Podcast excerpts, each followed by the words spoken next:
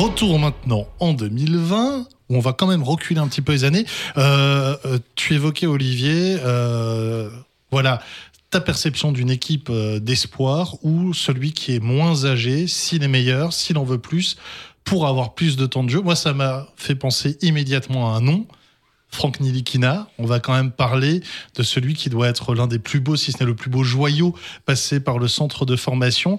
Est-ce que déjà tout jeune, vous vous disiez, ce garçon-là, il peut aller loin je pense que la, bah, tout jeune, donc je vais laisser la, parole à, Abdel, puisque c'est lui qui l'a eu euh, le, plus jeune, donc il l'a connu avant moi.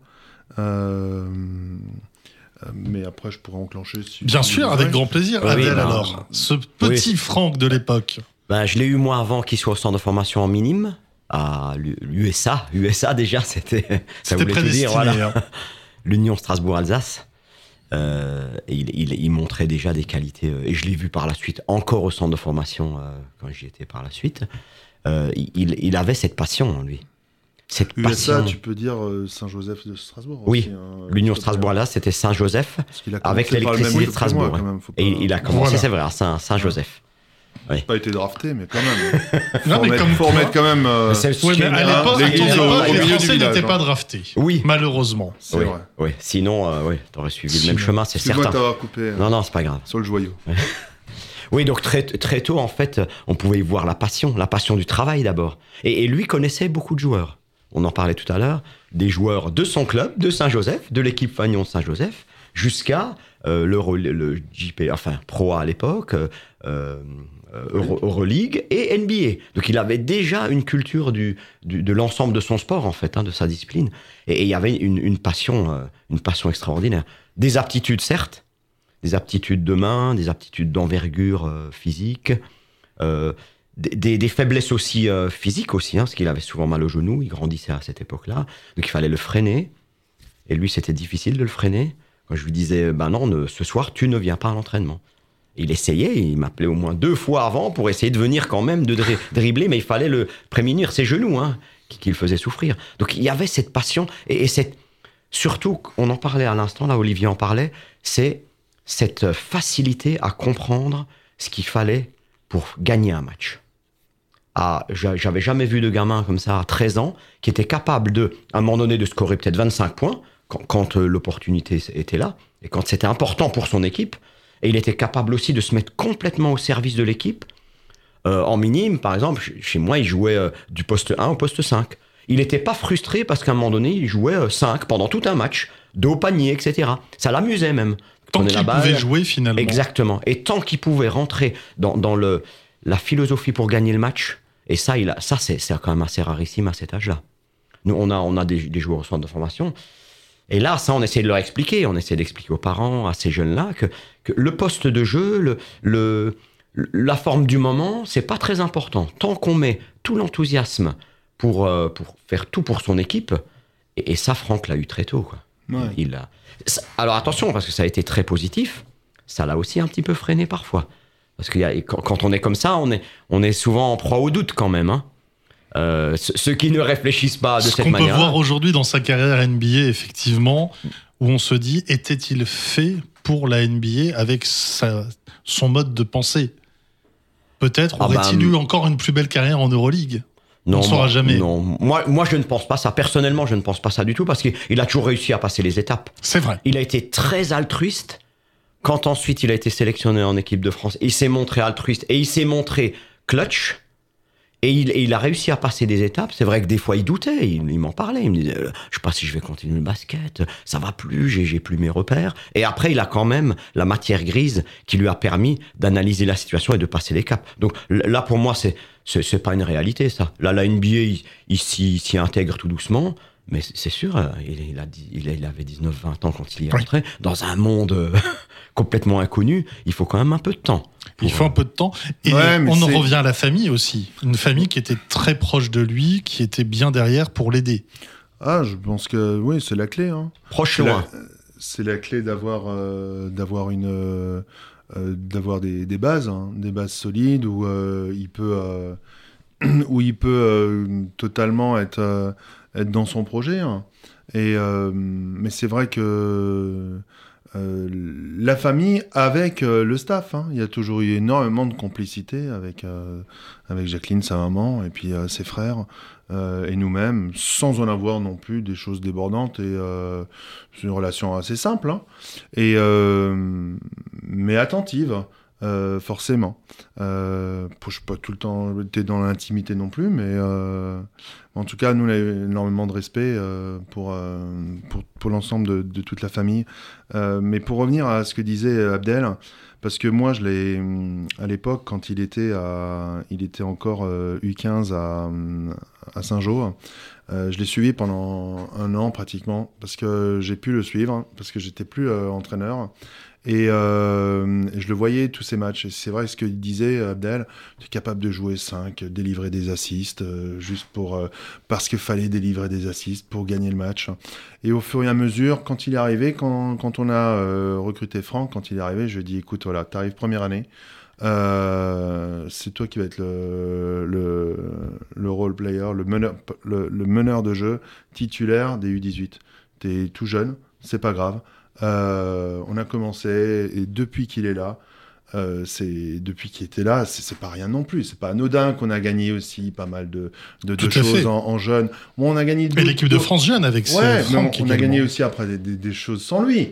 Euh, mais il a, il a, traîné une génération, ça. Il a, il a influencé des, des, gens. Et pour nous, c'était un, un, accélérateur de, accélérateur de particules, on va dire.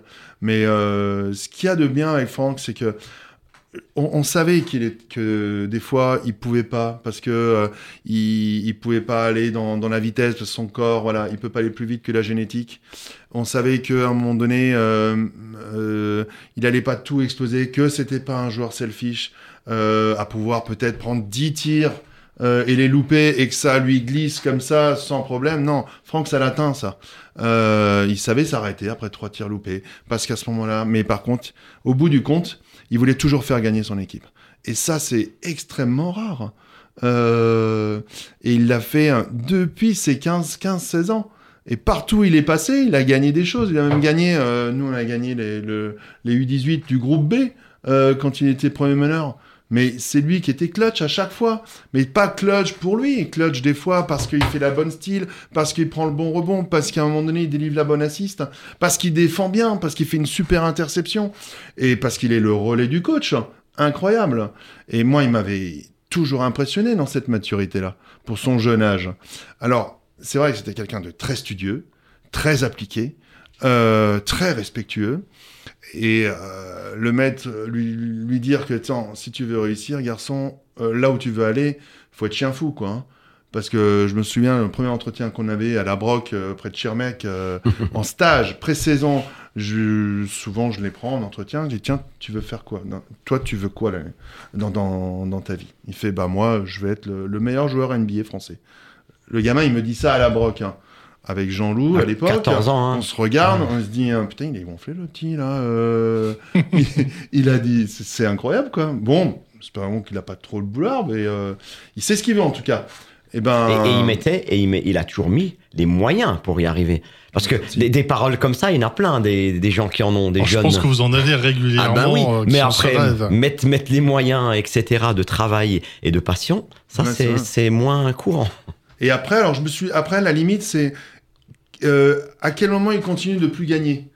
Et en fin de compte, on se dit, hein, mais en fin de compte, Franck, il, peut toujours gagner, tout dépend, euh, il va toujours faire être, rendre meilleur ses coéquipiers, il va toujours faire ce que le, coach plus ou moins il dit, quand il faut être clutch, il sera là à un moment donné, puis finalement, finalement euh, partout où il est dans, dans, les équipes où il est passé, il, a gagné des titres, hein.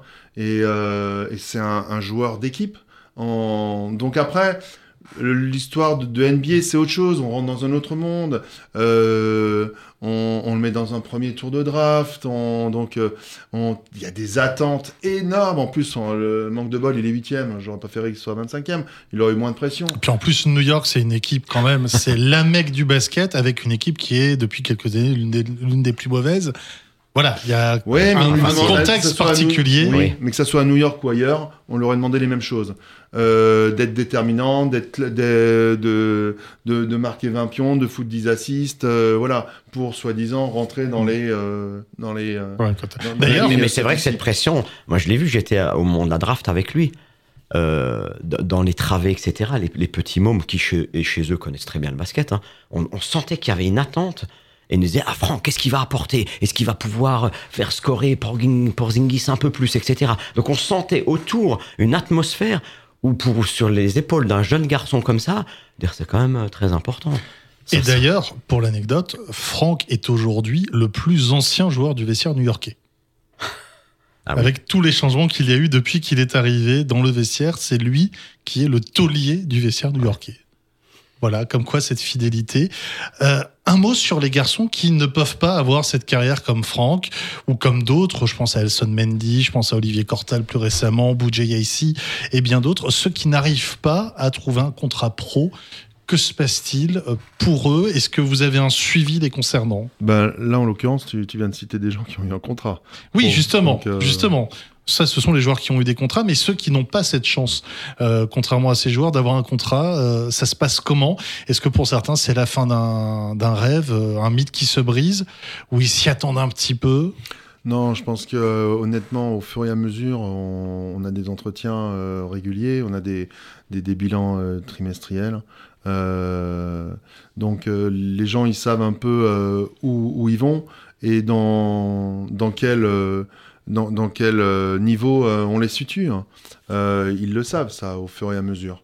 des fois, c'est sûr, le, le, ce qui est le plus dur, c'est quand il y a une différence d'objectif entre la, les joueurs qui, qui pensent, qui ont un niveau et qui a un décalage entre ce qui, le niveau qui est réel. Donc là, c'est un peu plus embêtant parce que le c'est vrai que ça me fait, ça nous peine toujours de, voir les garçons, les moments difficiles qu'ils peuvent avoir, où à un moment donné tout s'écroule. Euh, mais en général, on, les prépare, ils sont préparés à, tout ça euh, au fur et à mesure. C'est évident que c'est pas très c'est pas très agréable de penser qu'on va jouer, euh, peut-être qu'on veut être joueur professionnel et que à la fin de son cursus, eh ben, on joue en pré-national. Euh, ça, c'est évident. Mais je pense qu'au fur et à mesure, on se condit toujours. Et si on peut retenir ça, parce que c'est une phrase qui, revient souvent à Lauriane et à, Abdel euh, en tant que technicien, euh, et puis souvent je, partage la, la, même chose, c'est euh, de toute manière, partout où vous allez continuer à jouer, si vous avez du plaisir, et si vous continuez à avoir du plaisir, peu importe où vous jouez, en National 3, en National 2, en National 1, euh, après, c'est évident, si à travers le basket, dans les équipes dans lesquelles vous allez euh, jouer, si elle vous permet d'avoir un socle, d'avoir des liens et de créer un, tissu, euh, un tissu euh, socio-professionnel, avoir des contacts, vous permettre d'avoir euh, des, des, contacts avec des gens, des présidents, des, des chefs d'entreprise. Euh, quelque part, ils, voient votre cursus. Vous êtes passé par un, un, cursus qui est quand même intéressant, de d'arriver, d'entrer dans une euh, dans une entreprise en ayant euh, un CV d'un garçon qui était dans un centre de formation, qui a touché peut-être à des sélections de jeunes, on, voit que ça, détermine quand même quelque chose. Ça détermine force de caractère, ça, détermine euh, des valeurs. Et je pense qu'il y a des gens qui sont, c'est pas anodin, c'est pas neutre de d'avoir cette qualité-là. Et c'est souvent ce qu'on essaie de, de, leur, de leur transmettre. Parce que c'est vrai qu'au début, on pense pas à ça, pour le jeune ne pense pas à ça, bien évidemment. Mais après, quand il mûrit, et quand on a l'appui, là je le répète, quand on a l'appui des parents avec nous, et qu'on a le même discours, le jeune, il, est, il sait où il va. Et pour moi, c'est euh, prioritaire en fait. Et là, la mission est réussie. Tout à fait. Voilà, le plaisir, le plaisir du jeu avant tout. Merci à tous les deux. Avant de se quitter euh, à la fin de cet épisode 5, question shooting, petite question, réponse rapide. Alors, il n'y en aura pas beaucoup. Première question pour Olivier, quelle est la plus grande qualité d'Abdel? L'honnêteté. Abdel, quel est le plus grand défaut d'Olivier? Le temps de parole. Olivier, aurais-tu aimé avoir Abdel comme coach? Abdel, aurais-tu aimé avoir Olivier comme joueur Oui. Eh bien voilà, on se quitte. Merci beaucoup. Rendez-vous très vite pour l'épisode 6 d'Entre-deux, le podcast de la SIG Strasbourg. Sigarmi, je te salue. Top musique. Top musique entre deux. Le podcast de la SIG Strasbourg.